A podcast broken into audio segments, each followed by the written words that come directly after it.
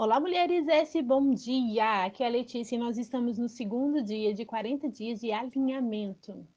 Gente, e hoje eu gostaria de conversar com vocês sobre um texto que está lá em 1 Pedro 5,8 que fala que é para a gente ser sóbrio, para a gente ser equilibrado, para a gente vigiar.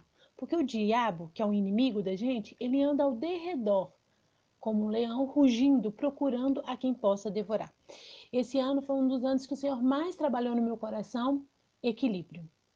Eu me gabava por ser aquela mulher polvo, aquela mulher que fazia muitas coisas, aquela mulher que tinha muita responsabilidade, que tinha as coisas sob controle.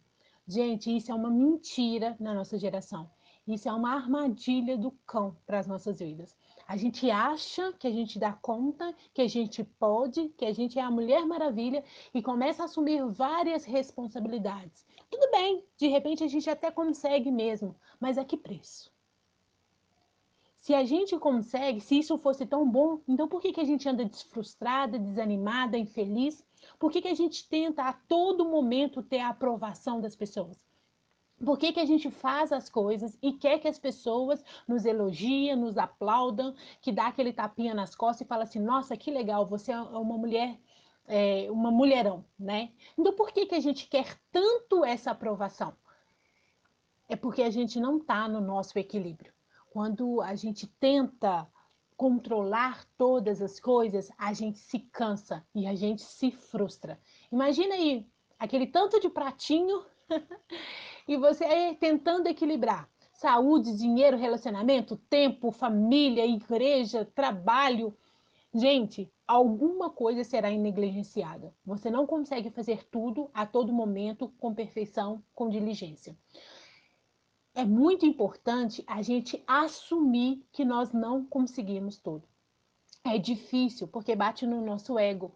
É mais difícil ainda porque todo mundo fala que a gente dá conta, mas a real é que a gente não dá. Gente, e se a gente continuar desse jeito, a gente corre o risco de perder a oportunidade de ser quem o Senhor quer que a gente seja. A gente perde a oportunidade de cumprir os propósitos de Deus para nós, porque a gente faz tudo para todo mundo e não tem tempo nem para fazer aquilo que é da nossa alçada, aquilo que Deus colocou na nossa mão.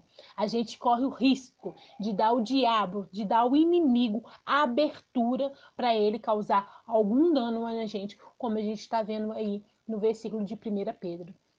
Então, mais importante do que você fazer tudo para todo mundo, ser a boazinha, você precisa entender que você precisa ser equilibrada e não equilibrista. É, quando eu trabalhava numa empresa, o meu coordenador ele já sabia o meu gatilho. Na hora que ele virava para mim e falava assim: Ah, eu duvido que você consegue. Quando ele usava essa expressão, eu ia lá e fazia. Muitas vezes o trabalho dele, muitas vezes o trabalho do outro, muitas vezes aquilo que nem estava na minha alçada. Eu cheguei a perder momentos em família porque eu estava na empresa, porque alguém falou comigo, eu duvido de você. E eu precisava de provar para aquela pessoa que eu tinha valor, que eu era competente, que eu era inteligente, que eu merecia aquele cargo que eu estava. Eu achava que o meu valor estava nas coisas que eu fazia para as pessoas.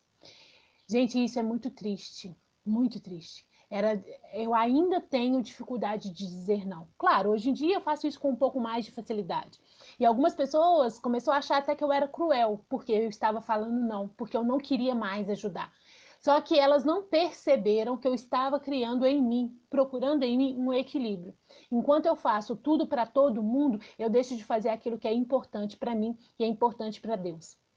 Gente, tinha pessoas que me ligavam para me olhar endereço no Google.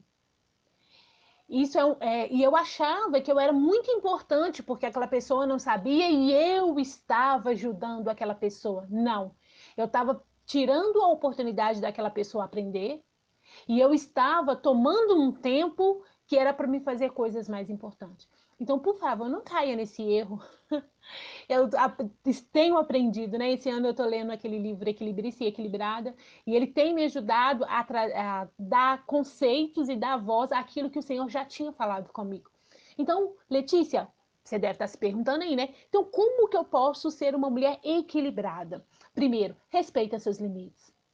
Se você está cansada, fala que você está cansada. Se você não sabe, fala que você não sabe. Se você não dá conta, tá tudo bem. Você não vai ser mais ou menos se você falar que não sabe, que não dá conta, que não vai fazer. O seu valor não está naquilo que você faz, é naquilo que você é. Haja com cautela, com prudência. Antigamente eu aceitava todos os convites que eu recebia. Eu achava que era uma honra receber aqueles convites. E eu atropelei muita coisa na minha vida por causa desses benditos convites. Seja cautelosa, seja prudente, seja disciplinada, seja dona do seu tempo. Antigamente eu vivia à mercê dos outros. Eu era a esposa do Eduardo, eu era mãe do Davi, do Arthur, eu era filha da Lourdes, eu era filha do Pedro, eu era enteada do seu Jorge, eu era, é, eu deixava com que as coisas e as pessoas ditassem as minhas, as minha, a minha agenda. Eu era funcionária da empresa fulano de tal, eu era coordenadora do setor tal, eu era a, a, a presbítera da igreja tal, eu era líder do, do ministério tal, e eu ficava em função dessas coisas. Hoje não, hoje eu tenho a minha agenda. Olha, o meu tempo para te ajudar ajudar é esse. Se servir para você, ok, beleza, eu vou fazer para você. Se não servir, tá tudo bem também, porque eu não posso atropelar a minha agenda. Hoje eu tenho tempo com meu marido, eu tenho tempo com os meus filhos, eu tenho tempo do meu devocional, eu tenho tempo para me cuidar. Gente, a gente precisa entender que a gente precisa se cuidar. Você cuida de todo mundo, mas você cuida de você? Isso é ser uma mulher equilibrada. Então respeite seus limites. Respeite, né? É, tenha disciplina, seja dona da sua agenda. E a gente vai falar mais sobre isso durante esses 40 dias, tá? Mas eu quero que você hoje pare e pense, faça duas listas. Faça uma lista de coisas que você faz, mas que você não precisaria de fazer. Coisas que você está tomando conta, mas não é da sua alçada tomar. Que você pode delegar, que você pode deletar da sua vida, que você pode passar para outra pessoa. Coloque aí se todas as atividades, todos os seus problemas, tudo aquilo que você resolve condiz com a vida que Deus tem para você, faz parte daquilo que Deus te chamou para fazer. Muitas vezes a gente tenta separar raio dos outros, resolver problema dos outros. A gente está tirando a oportunidade da pessoa aprender.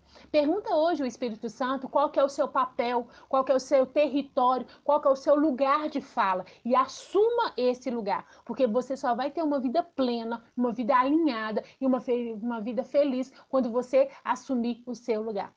Na mesa do Senhor tem lugar para todas nós. Ninguém precisa de ficar em pé, no colo das pessoas, agachada. Não precisa, você tem o seu espaço. Peça ao Senhor hoje para descobrir o seu espaço. E o exercício de hoje é você fazer duas listas as coisas que é para você fazer, da sua responsabilidade, que ninguém mais pode fazer, só você pode fazer, e as coisas que você pode delegar, deletar da sua vida. É necessário você enxergar né, no papel aquilo que você está fazendo a mais, para você aprender a dizer não, tá bom? A gente continua com essa conversa amanhã. Fica com Deus, Jesus abençoa. Ah, você está no grupo de, de discussão? Coloca lá o que, que você está achando se você está interessante, se está fazendo sentido para você. Se você não concorda, tá tudo bem.